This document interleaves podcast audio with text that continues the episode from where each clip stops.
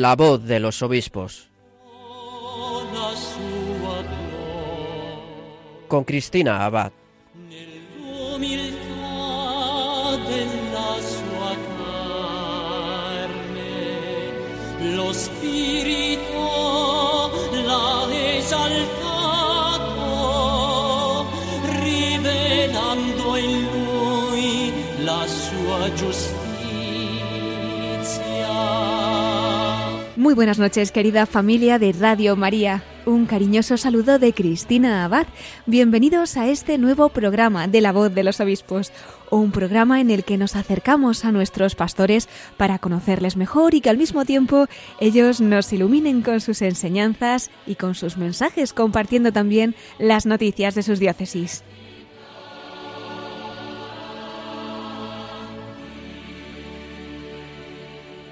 Comenzamos nuestro programa con una felicitación especial para el obispo de Bilbao, Monseñor Joseba Segura. Ayer tomaba posesión de esa diócesis en la ceremonia que se celebró en la Catedral de Santiago en Bilbao y que retransmitimos aquí en esta emisora. Como saben, hasta entonces él era obispo auxiliar de Bilbao y también administrador diocesano en esta sede. Sustituye en el cargo a Monseñor Mario Iceta, que como muchos recordarán, fue nombrado arzobispo de Burgos en octubre del año pasado y tomó posesión de esta archidiócesis el pasado 5 de diciembre. Bueno, pues encomendamos esta nueva etapa que se abre para don Joseba Segura como obispo de Bilbao para que, como él mismo animaba a pedir en su mensaje a sus diocesanos, actúe siempre con un deseo sincero de imitar cada vez más y mejor el corazón transparente y generoso de Jesús.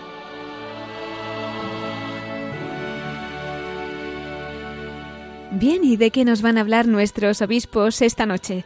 Pues la primera parte de nuestro programa de hoy va a estar dedicada a escuchar la voz de nuestros pastores sobre varios temas que nos preocupan a muchos y que no es por nada, pero este mes de junio pues han cobrado especial relevancia, ¿no?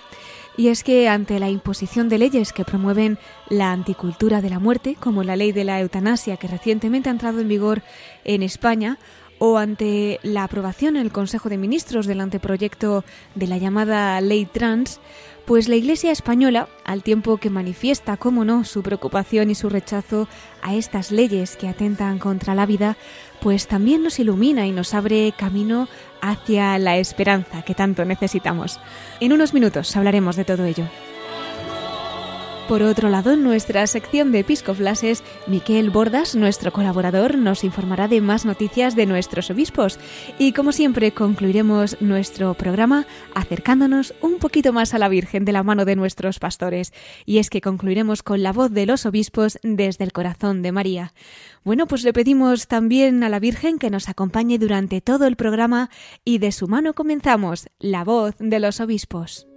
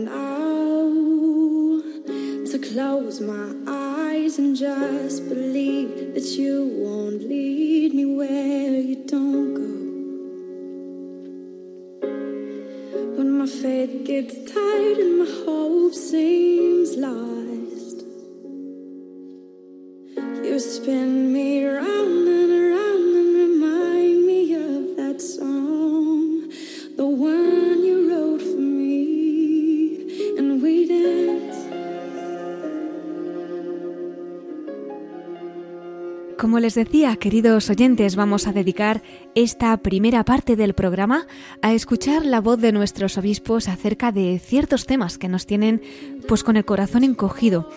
Habrán oído hasta hace poco expresiones como vaya mes de junio y el caso es que es verdad, porque entre otras cosas, pues España, lamentablemente, ha dado un paso más hacia la anticultura de la muerte.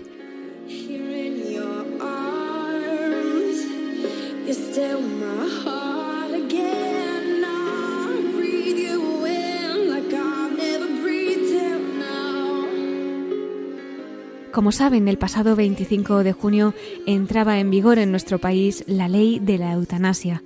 Aunque desde hace tiempo la Iglesia española ya ha advertido ¿no? de lo que supone esta práctica, pues estos días nuestros obispos han incrementado sus mensajes en los medios de comunicación, en las redes sociales, han recordado la dignidad de cada persona y también han exhortado una vez más a defender la vida en todas sus fases.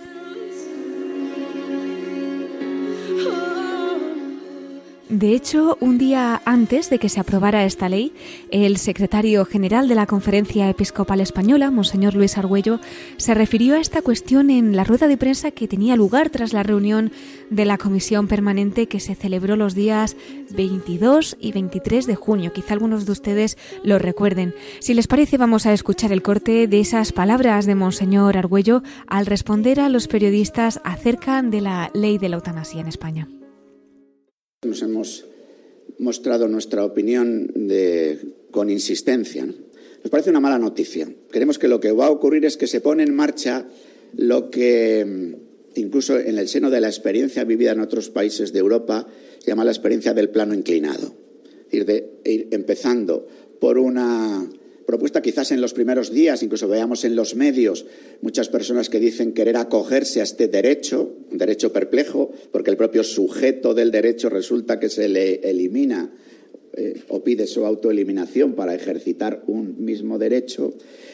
Y, y, desde ahí el riesgo de que muchas personas, incluso que puedan considerarse una carga para las propias familias, pues vivan como una presión añadida. Tampoco creo yo que pueda haber una marea de peticiones del derecho a la eutanasia. También creo que va a haber en el mismo registro donde se pueden eh, inscribir las declaraciones anticipadas en las que se pide que la eutanasia pueda ser practicada a una persona en determinadas circunstancias, que también va a haber personas que van a hacer su declaración anticipada diciendo que no desean que sea así, que desean otra atención, una atención tanto médica como espiritual a la hora de poder abordar los momentos finales de la vida, a los que hay, hay, que atreverse a mirar de frente, porque desde ahí también están todos los interrogantes y preguntas sobre el sentido mismo de la vida. Desearía también que a partir de este momento eh, creciera en España eh, un movimiento fuerte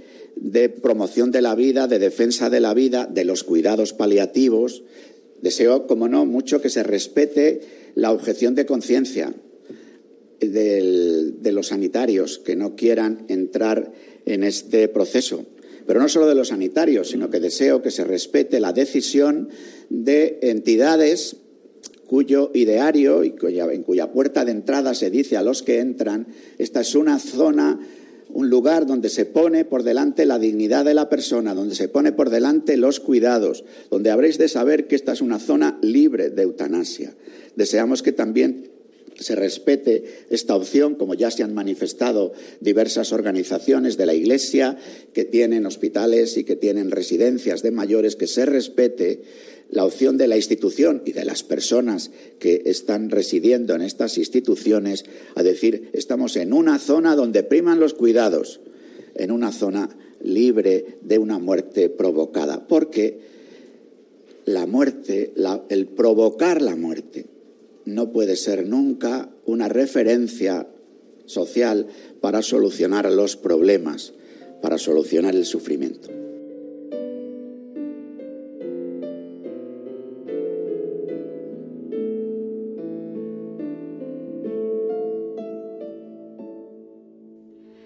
Son declaraciones de Monseñor Luis Argüello, secretario general de la Conferencia Episcopal Española, al responder a los periodistas en esa rueda de prensa que, como decíamos, se celebró después de la reunión de la Comisión Permanente que tuvo lugar los días 22 y 23 de junio. Bueno, pues el 24 de junio, un día después, un día antes de que entrara en vigor la ley de la eutanasia, don Luis Argüello nos recordaba pues lo que supone ¿no? la entrada en vigor de esta ley en nuestro país y nos alentaba también a hacer esa declaración de voluntades anticipadas, ese testamento vital. Hablaremos de esto de todas maneras un poquito después.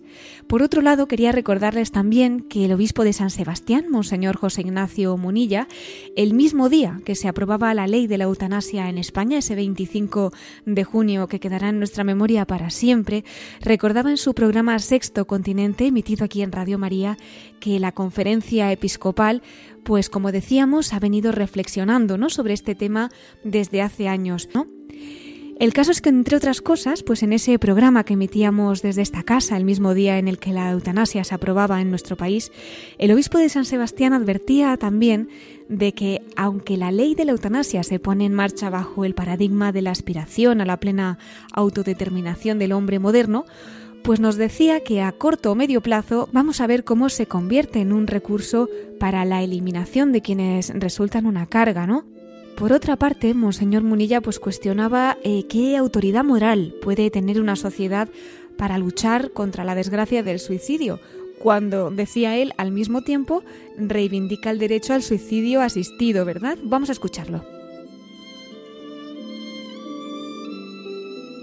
¿Habremos de decir en adelante que hay suicidios buenos y suicidios malos?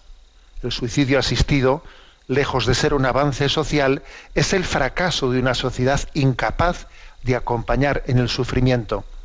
En realidad, ni la muerte es un derecho, ni la petición de suicidio es un acto libre, ni la ayuda al suicidio es un signo de empatía, ni la eutanasia es un acto médico.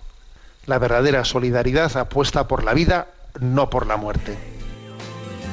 He escuchado rumores que te sientes cansado y que buscas la forma de decir que todo ha terminado y te aburre la gente que no más sufrimientos y has querido respuestas pero todos son falsos intentos, que la cruz ha crecido, que todos son problemas, quieres que sea pronto terminar con la historia y tus penas.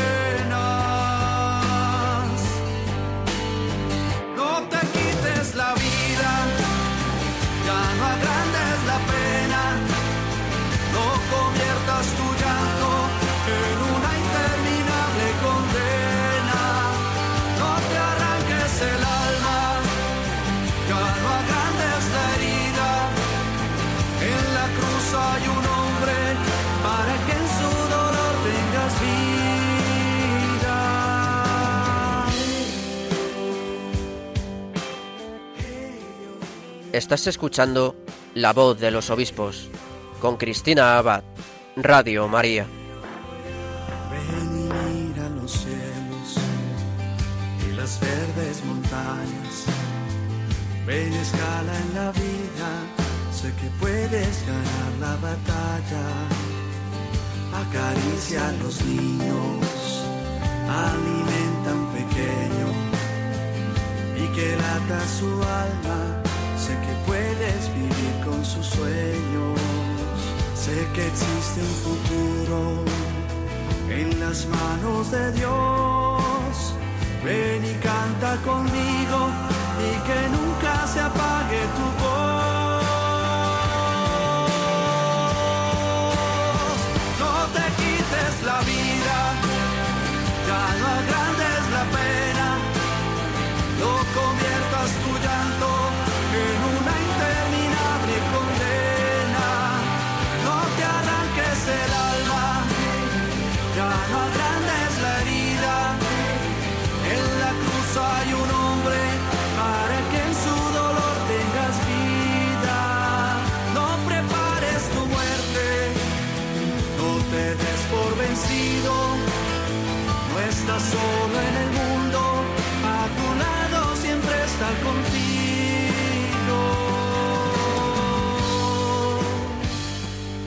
Pues como dice esta canción, no te quites la vida. En la cruz hay un hombre para que en su dolor tengas vida.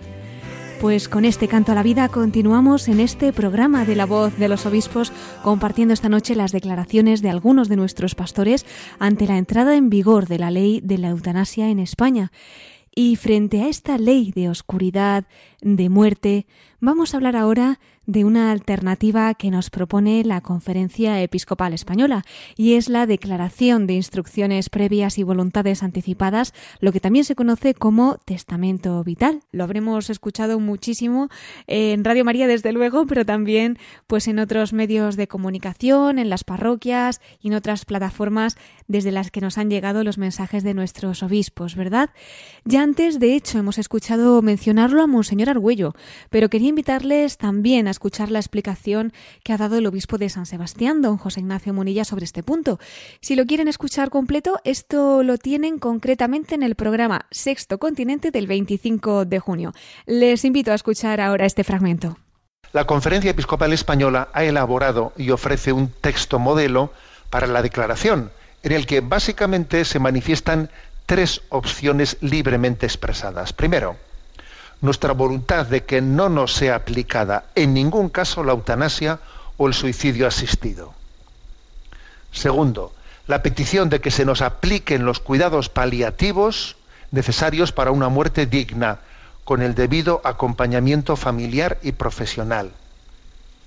Tercero, nuestro deseo de recibir ayuda espiritual en los últimos momentos de nuestra vida, incluyendo la presencia de un sacerdote para administrar los sacramentos. O sea, estas tres cosas. ¿eh?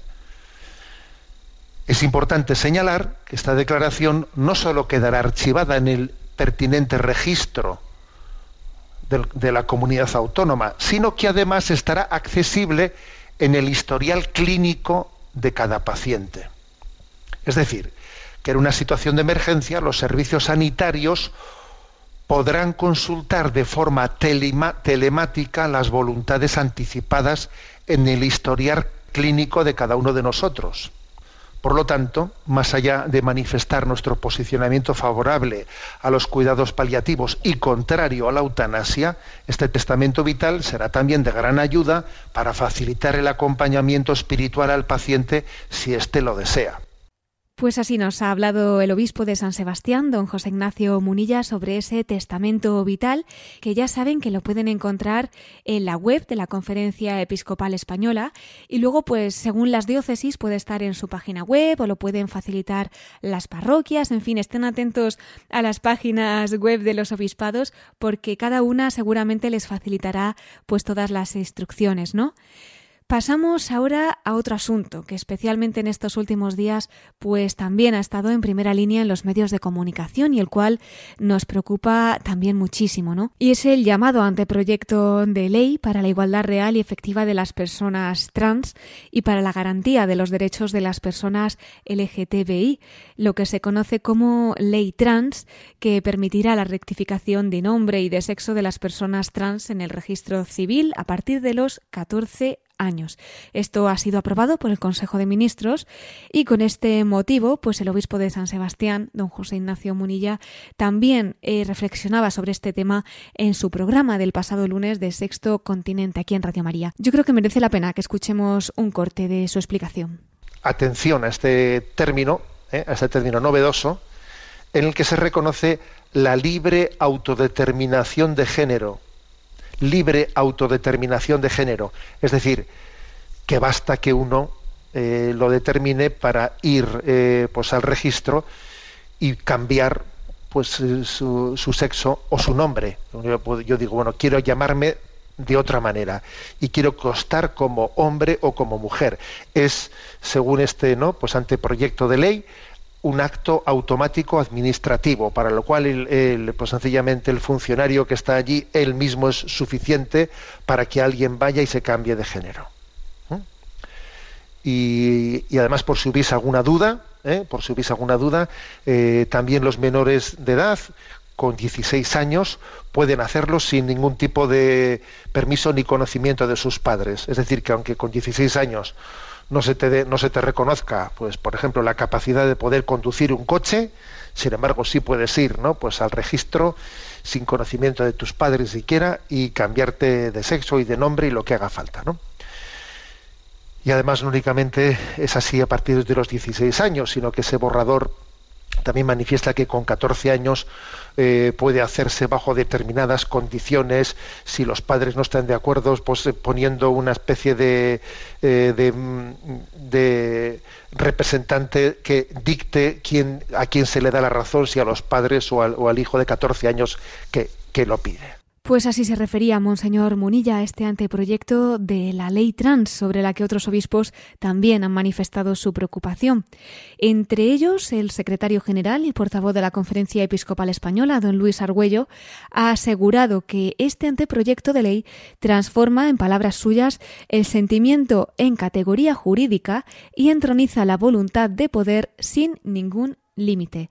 Decía también don Luis Argüello que este anteproyecto de ley ignora la realidad sexuada de todas las células del cuerpo y, sobre todo, desprecia a las personas que sufren al proponerle como salida el cambio de DNI. Hasta ahí las palabras del portavoz de la Conferencia Episcopal Española. Por otro lado, recordamos que varios obispos españoles pues ya dieron su parecer sobre esto hace años, ¿no?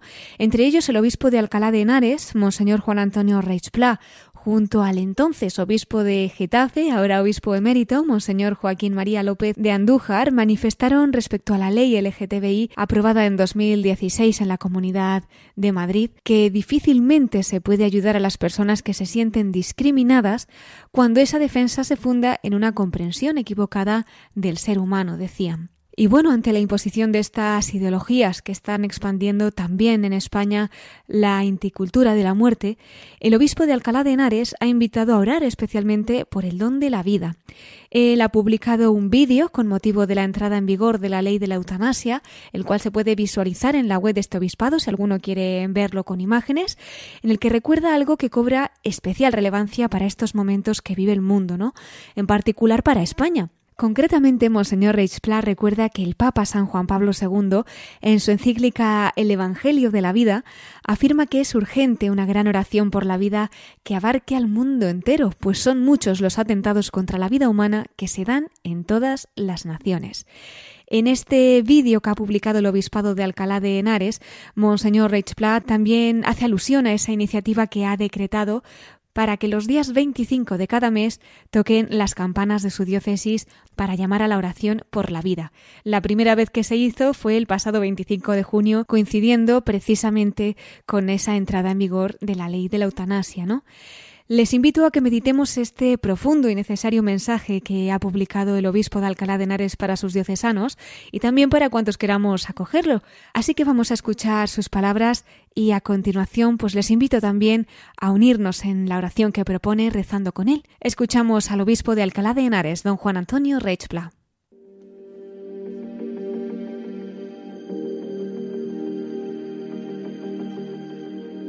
Siguiendo una indicación del Papa San Juan Pablo II en su encíclica El Evangelio de la Vida, hoy quisiera invitar a todos los fieles de la diócesis de Alcalá de Henares y a aquellos que quieran escuchar esta voz a la oración por la vida.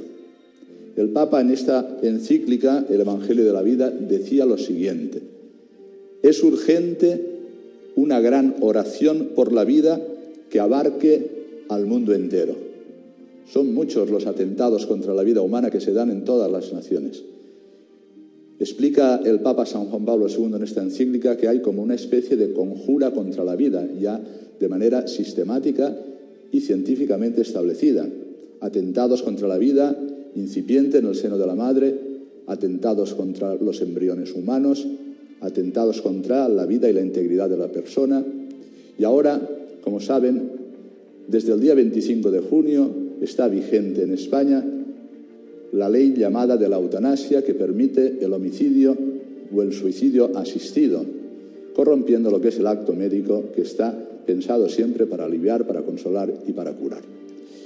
Una oración, dice el Papa, que abarque al mundo entero, que desde cada comunidad cristiana, desde cada grupo o asociación, desde cada familia y desde el corazón de cada creyente, por tanto, una oración personal, una oración en las familias, una oración en las comunidades cristianas, incluidas las distintas asociaciones en el mundo entero, con iniciativas extraordinarias y con la oración habitual se eleve una súplica apasionada a Dios creador y amante de la vida. Pensamos nosotros desde la fe que la vida es un don de Dios. Dios ha creado todas las cosas y son buenas. El mal ha entrado en el mundo a través de la libertad errada del hombre, la libertad de Satanás, la primera libertad creada que se rebeló contra Dios, y nuestra ruptura de la alianza con Dios creador. Por eso hemos de elevar la oración a Dios creador y a Dios redentor que en Jesucristo nos ha amado a todos hasta el extremo. Jesús mismo nos ha mostrado con su ejemplo que la oración y el ayuno son las armas principales y más eficaces contra las fuerzas del mal. La mejor defensa de la vida humana era el mandamiento de Dios, no matarás. Y esto ha sostenido generaciones tras generaciones. Desde el principio el mal y por tanto también el asesinato, lo que significa la muerte del inocente, han existido por nuestra caída en el pecado. Caín mató a Abel y desde entonces se han sucedido en la historia muchísimos atentados contra la vida. Pero la novedad en estos momentos es que al mal se le llama bien y a ese mal se le quiere justificar con leyes que permiten la muerte de los inocentes, bien en la vida inicial, bien en la vida terminal o en la vida que necesita el apoyo y la defensa de los demás. Jesús oró, Jesús ayunó y Jesús nos invita a nosotros a orar y ayunar para que desaparezcan las fuerzas del mal. Y enseñó a sus discípulos que algunos demonios Solo se expulsan de este modo, con la oración y con el ayuno. Es inimaginable tanto mal en el mundo. En España ya desde la primera ley de despenalización del aborto son ya, según las cifras oficiales, más de dos millones de niños que han muerto en el seno de su madre. Qué gran misericordia hemos de tener con esas madres y cómo hemos de quererlas y apoyarlas también en la oración y cuánto las quiere Dios. Pero son dos millones ¿Cuántos embriones humanos han sido destruidos por las leyes que lo permiten? ¿Cuánta falta de asistencia a aquellos que ahora con esta ley de la eutanasia van a requerir y no la van a encontrar? A veces se dice que lo contrario a la ley de la eutanasia son los cuidados paliativos, y es verdad. Pero la verdadera defensa no son solo los cuidados paliativos, sino el reconocer que la vida humana es un bien indisponible para la libertad la hemos recibido como un don y por tanto lo hemos de apreciar como algo recibido y como algo que tenemos que cuidar. Por eso el mandamiento no matarás, es un bien indisponible. La vida, creemos, nos la ha dado Dios y la hemos de cultivar y la hemos de cuidar para encontrarnos un día con Él. La gran respuesta de justicia a lo que es la menesterosidad, la precariedad de la vida humana, lo que es el dolor, el sufrimiento, la enfermedad y la misma muerte, es la resurrección de Jesucristo. Esta es la verdadera justicia de Dios. Y por tanto, es obra del el enemigo que ha introducido un cambio de pensamiento y una perversión de la libertad para justificar leyes que permiten la muerte de los inocentes. Estos demonios, dice Jesús, solo se pueden expulsar no con voluntarismo, no con las fuerzas humanas, sino también con la oración y con el ayuno. ¿Por qué? Porque estas armas, estas armas hacen posible lo imposible, porque para Dios no hay nada imposible.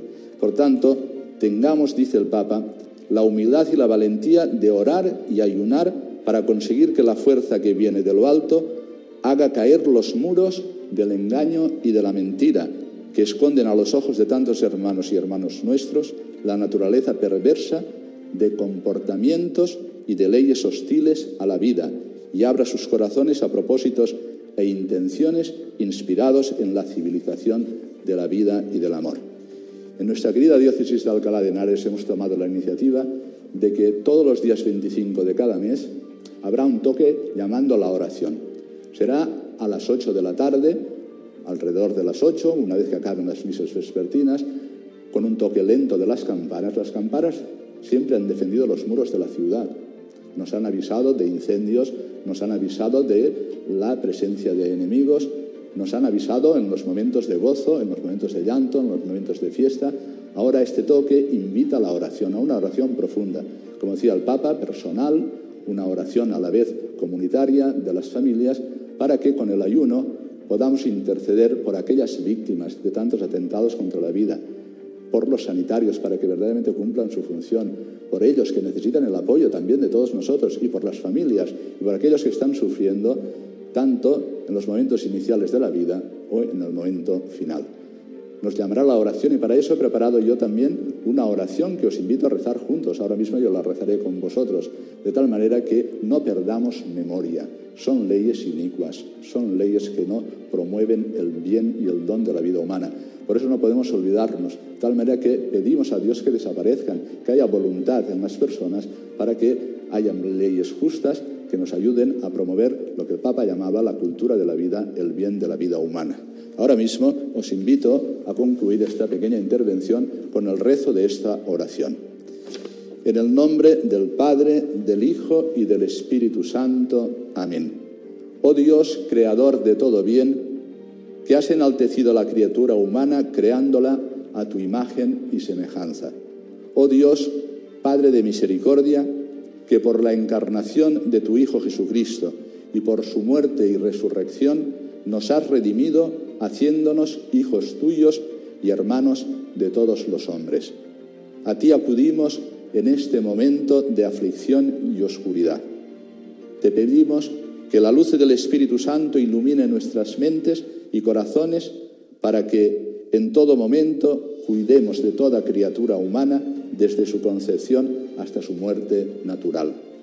Enséñanos a servir y proteger con amor el don de la vida de todos tus hijos, que por intercesión de la Virgen María y de todos los santos cesen los atentados contra la vida humana, queden abolidas las leyes que provocan su muerte y florezca en todas partes el amor y el respeto hacia los más débiles y vulnerables.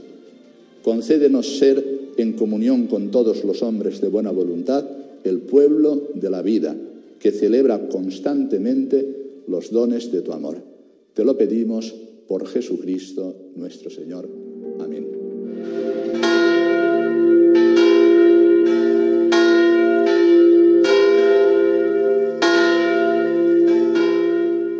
Pues de este modo el obispo de Alcalá de Henares nos invita a unirnos para orar por la vida. Ojalá realmente lleguemos a poner en práctica esa afirmación de San Juan Pablo II en la encíclica El Evangelio de la Vida y consigamos promover esa oración que abarque al mundo entero. Además, por muy duras que se estén poniendo las cosas en España, pues no hemos de olvidar lo que nos recordaba el obispo de San Sebastián el otro día y es esa promesa que hizo el corazón de Jesús en Valladolid de que reinará en España. Así que a pesar de todo, sabiendo que la batalla está ganada, confiamos en este reinado del corazón de Jesús sin olvidar que España es también tierra de María. I'm staring at a work of art. I'm listening to a symphony in every beat of your tiny heart. You used to be a choice to make, but now I think you've chosen me. Cause I see ten fingers, ten toes, two eyes, and I know this is meant to be. Oh,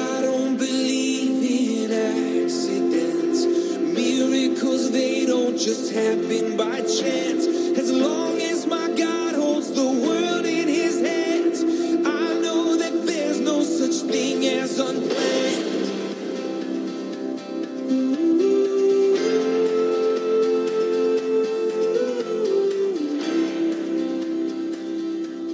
Estás escuchando La voz de los obispos con Cristina Abad, Radio María.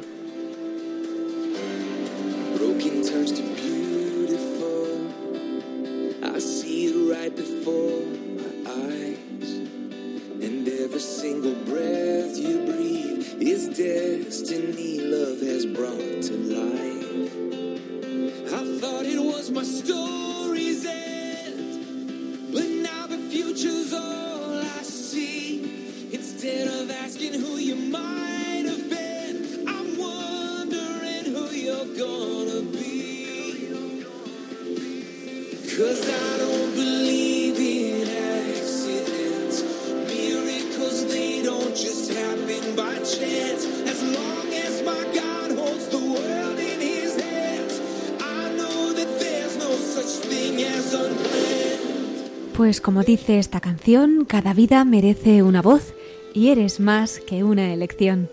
Por eso, ante las leyes que amenazan nuestro mundo y concretamente España y que quieren imponer una cultura de la muerte como la ley del aborto o la ley de la eutanasia, nosotros seguimos orando y confiando en el poder de nuestro Creador. A ello nos siguen exhortando nuestros obispos, tal como hemos estado viendo en el programa de esta noche. Y ahora, queridos oyentes, es momento de continuar con otras noticias y mensajes de nuestros obispos. Así que damos paso a nuestros episcoflases con Miquel Bordas.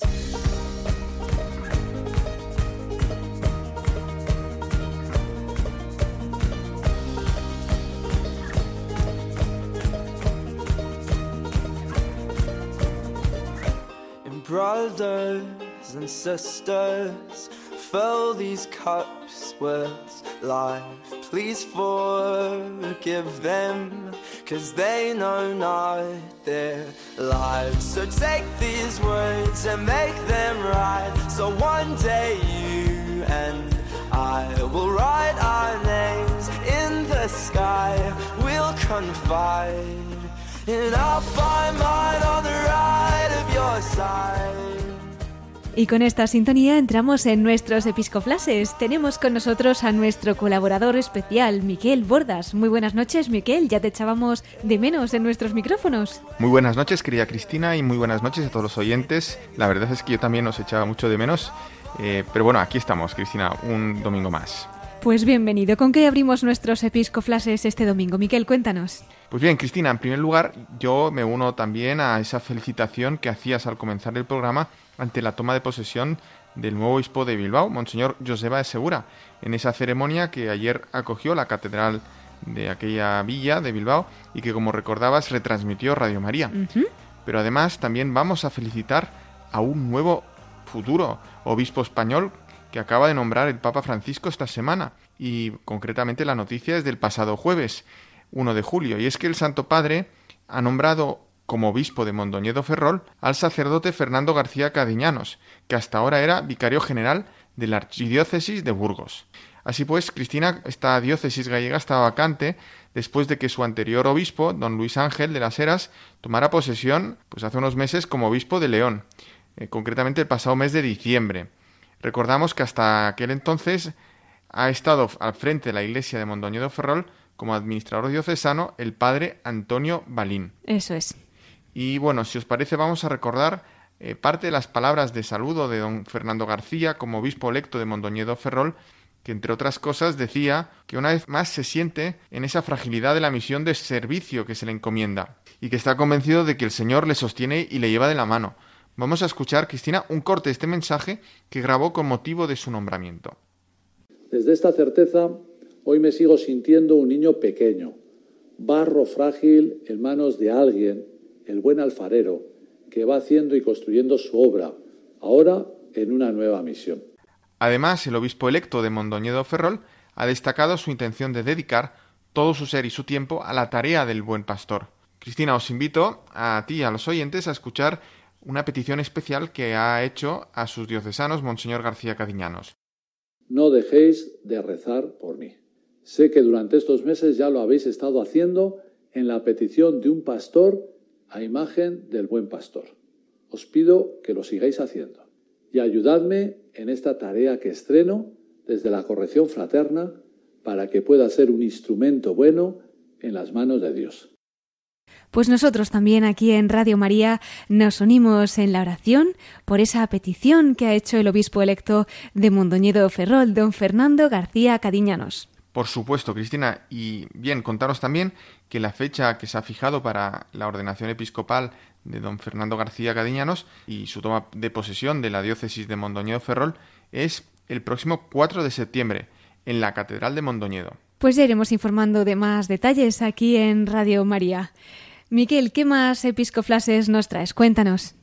Cristina, yo quería hacer referencia también a un acontecimiento importante que ha vivido la diócesis de Córdoba esta semana. Y es que es el tercer Congreso Internacional Habilista que se ha celebrado con motivo del 75 aniversario de la declaración de San Juan de Ávila como patrono del clero español. Ujú. O sea, no- habilista es por San Juan de Ávila, no por la ciudad de abulense.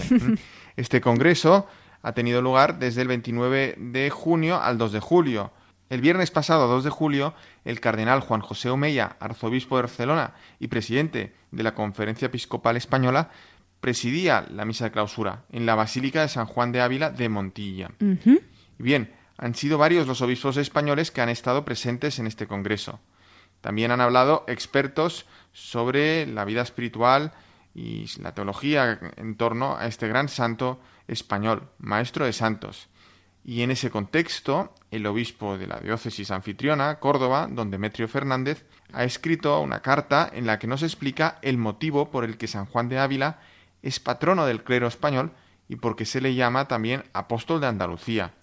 La web del Obispado de Córdoba ha publicado un vídeo además con este mensaje de don Demetrio Fernández, así que de ahí lo tomamos el audio y os invito, Cristina y oyentes, a escucharlo para que todos podamos participar de alguna manera de ese acontecimiento y reflexionar, acercarnos a esta figura tan impresionante de este santo español del siglo XVI, que sigue siendo tan actual, eh, especialmente una referencia para nuestros queridos sacerdotes españoles. Pues somos todo oídos. Escuchamos al obispo de Córdoba, don Demetrio Fernández. Corría el año 1946 cuando la comunidad cristiana se reponía de la terrible persecución religiosa a la que fue sometida en la década anterior. Miles y miles de mártires regaron con su sangre preciosa nuestro suelo patrio. Obispos y sacerdotes, religiosos, seglares, muchísimos seglares. Y la sangre de los mártires fue una vez más semilla de nuevos cristianos. La Iglesia en España experimentó un gran impulso, se sentía llena de vida, sus seminarios se colmaron, los noviciados se llenaron, la acción católica conoció su mejor impulso, nacía cursillos de cristiandad y en ese ambiente de alta estima se propuso al Papa Pío XII que el beato Juan de Ávila, que había sido beatificado 50 años antes, fuera proclamado patrono del clero secular español. Llegó el 2 de julio el breve apostólico Dilectus Filius, dirigido al cardenal Parrado, arzobispo de Granada, que había elevado súplicas al Santo Padre pidiendo este patronazgo de San Juan de Ávila sobre el clero español. Y los sacerdotes diocesanos de toda España cantaron apóstol de Andalucía, el clero español te aclama. La devoción a San Juan de Ávila se ha gestado en los seminarios diocesanos de generación en generación, de manera que las generaciones de obispos y sacerdotes han experimentado un cariño a su santo patrono que cada 10 de mayo se renueva para invocarle por nuestras vidas sacerdotales y nuestra fidelidad. San Juan de Ávila fue invitado a entrar en la compañía de Jesús, pero él permaneció en la diócesis de Córdoba, dependiendo de su obispo y del pequeño beneficio de Santa Ella que el obispo le confió. Y desde esta condición de sacerdote diocesano secular, se movió por el entorno andaluz y extremeño, predicando y fundando colegios, acompañando a sacerdotes y a personas de todo tipo y condición, viviendo una vida ejemplar. Cuando los sacerdotes y los obispos de España buscaban un patrono, no encontraron otro mejor. Y por eso, hace 75 años, San Juan de Ávila fue proclamado patrono del clero secular español. Con este motivo, la diócesis de Córdoba ha organizado un congreso internacional habilista. Es el tercero en la diócesis de Córdoba desde la proclamación de San Juan de Ávila como doctor de la Iglesia Universal en 2012, con el objetivo de dar a conocer esta figura gigante por su santidad y por su doctrina y enseñanza a todo el pueblo santo de Dios. Montilla es el lugar donde San Juan de Ávila residió los últimos 15 años de su vida y es el lugar que guarda devotamente su casa y su sepulcro. Montilla lo ha declarado hijo adoptivo y lo considera uno de los suyos. Y a Montilla se dirigen los peregrinos que buscan venerarlo. A Montilla acudimos este 2 de julio, en el 75 aniversario del patronazgo de San Juan de Ávila sobre los sacerdotes diocesanos seculares. La diócesis de Córdoba tiene este precioso deber de mostrar al mundo el gran tesoro que guarda en su memoria y desde la diócesis de Córdoba se trabaja constantemente en difundir su doctrina, en traducir sus escritos a diversas lenguas, en acoger a los muchos peregrinos que vienen a conocer al santo doctor de la Iglesia. Que el recuerdo constante, el recurso constante a San Juan de Ávila para conocerle mejor y para imitar su vida, renueve nuestra diócesis y nos haga parecidos a Él en la nueva evangelización que hoy hemos de afrontar. Contamos siempre con su protección. Recibid mi afecto y mi bendición. Así nos ha explicado el obispo de Córdoba, don Demetrio Fernández, el motivo por el que San Juan de Ávila es patrón del clero español, razón además por la que se ha celebrado ese tercer Congreso Internacional Habilista para celebrar los 75 años de la declaración del Maestro de Santos como patrono del clero de nuestra nación. A él nos encomendamos, Cristina, y para ir concluyendo estos episcoflashes vamos a recordar que varios de nuestros obispos han dedicado su carta de este domingo a meditar sobre la jornada que estamos celebrando hoy. La jornada de responsabilidad en el tráfico. Sí, es una jornada de la Conferencia Episcopal Española que este año lleva por el lema Cuida de él, buenos samaritanos en el camino. Y creo, Cristina, que es importante que escuchemos lo que nuestros obispos nos dicen a este respecto, ¿no? Es algo que nos concierne a todos, pero especialmente a los conductores y de los cuales tantos escuchan Radio María, ¿verdad? Y más en este periodo veraniego en el que muchos ya han comenzado sus vacaciones y van a hacer traslados y va a haber mucho tráfico en las carreteras españolas. Bien, pues para reflexionar eh, sobre el mensaje que nos ofrece la Iglesia de concienciación, pues en esta jornada de responsabilidad del tráfico, vamos a dar paso al arzobispo de Tarragona, Monseñor Joan Planellas. El ejercicio de la caridad por parte del conductor debe tener una doble dimensión. Por un lado, se manifiesta en el cuidado del propio vehículo, sobre todo en su aspecto técnico, y por otro lado, se refiere a la estimación hacia quienes viajan, sean o no familiares, no comprometiendo sus vidas con maniobras equivocadas o imprudentes que pueden poner en riesgo tanto a los pasajeros como a los peatones. Y no viemos que, como se lee en el mensaje mencionado, Jesús, buen samaritano de la humanidad, desea ungir cada herida, curar cada recuerdo doloroso e inspirar un futuro de paz y de fraternidad en esta tierra. Este ha sido el mensaje que nos ofrece el arzobispo de Tarragona, Monseñor Joan Planellas, para esta jornada de responsabilidad del tráfico. Muy necesario, como decías, Miquel, para que lo tengamos siempre presente. Y veo que el tiempo pasa y además bien rápido. ¿Qué tal si damos paso, Miquel, a nuestra sección de la perla rescatada? Vamos allá, Cristina. Y además, en esta ocasión, precisamente la perla que he rescatado para este domingo va a ser la forma en la que concluyamos nuestro programa con la sección final de la voz de los obispos desde el corazón de María.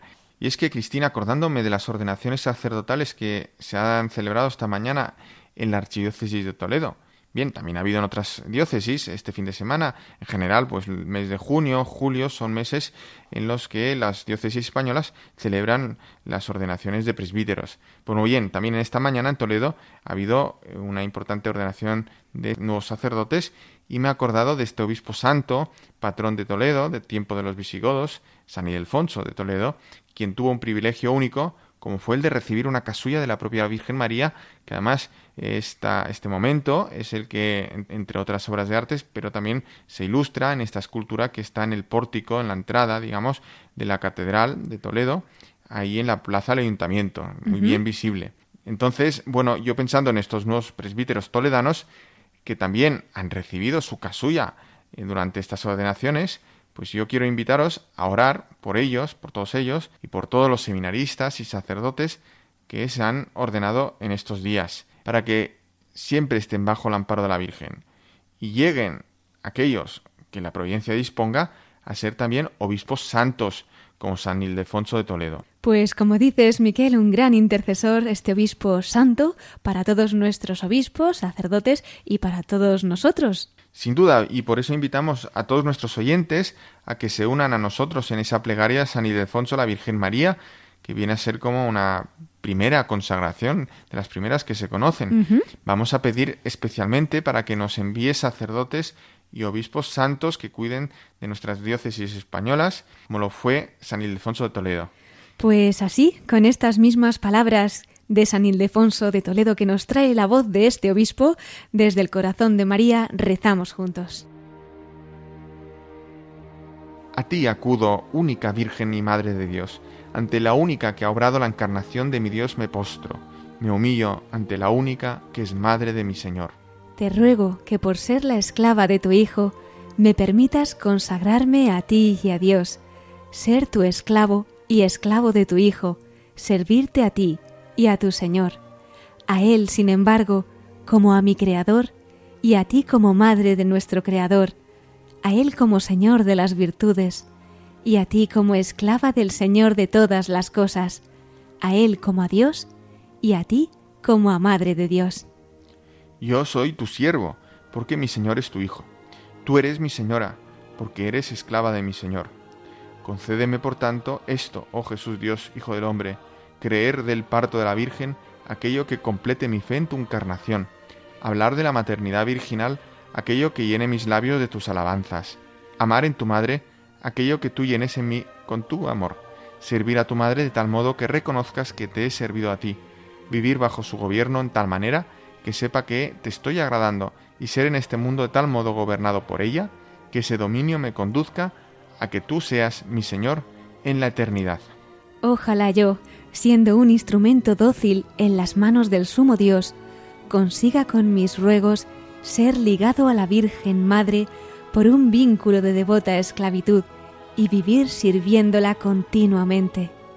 Pues los que no aceptáis que María sea siempre Virgen, los que no queréis reconocer a mi Creador por Hijo suyo y a ella por Madre de mi Creador, si no glorificáis a este Dios como Hijo de ella, tampoco glorificáis como Dios a mi Señor. No glorificáis como Dios a mi Señor los que no proclamáis bienaventurada, a la que el Espíritu Santo ha mandado llamar así por todas las naciones, los que no rendís honor a la Madre del Señor con la excusa de honrar a Dios su Hijo. Sin embargo yo, precisamente por ser siervo de su Hijo, deseo que ella sea mi Señora. Para estar bajo el imperio de su Hijo, quiero servirle a ella, para probar que soy siervo de Dios, busco testimonio del dominio sobre mí de su Madre, para ser servidor de aquel que engendra eternamente al Hijo. Deseo servir fielmente a la que lo ha engendrado como hombre. Pues el servicio a la esclava está orientado al servicio del Señor. Lo que se da a la madre redunda en el Hijo. Lo que recibe la que nutre termina en el que es nutrido. Y el honor que el servidor rinde a la reina viene a recaer sobre el rey. Por eso me gozo en mi Señora, canto mi alegría a la Madre del Señor Exulto con la sierva de su Hijo, que ha sido hecha madre de mi Creador, y disfruto con aquella en la que el Verbo se ha hecho carne. Porque gracias a la Virgen yo confío en la muerte de este Hijo de Dios, y espero que mi salvación y mi alegría venga de Dios siempre y sin mengua, ahora, desde ahora, y en todo tiempo, y en toda edad, por los siglos de los siglos. Amén.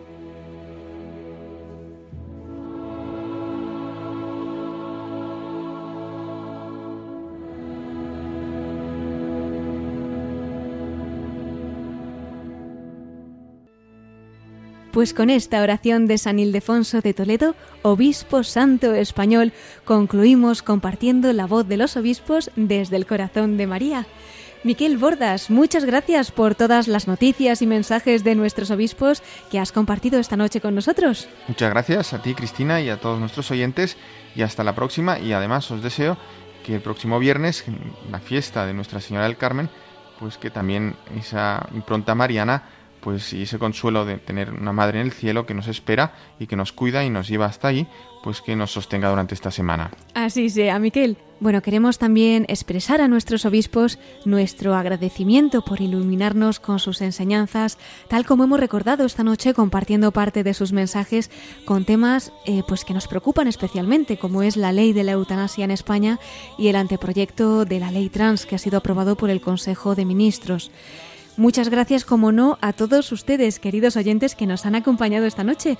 Eso sí, antes de concluir, vamos a recordar nuestro correo electrónico para todos aquellos que nos quieran escribir. Lo pueden hacer a la voz de los obispos arroba radiomaria.es. Recordamos también que pueden encontrar este y todos nuestros programas en el podcast de Radio María. Me despido con un cariñoso saludo para todos ustedes. Hasta dentro de 15 días, si Dios quiere, a la misma hora, a las 9 de la noche, a las 8 en Canarias. Nos unimos en los corazones de Jesús, José y María hasta nuestro próximo programa de La Voz de los Obispos.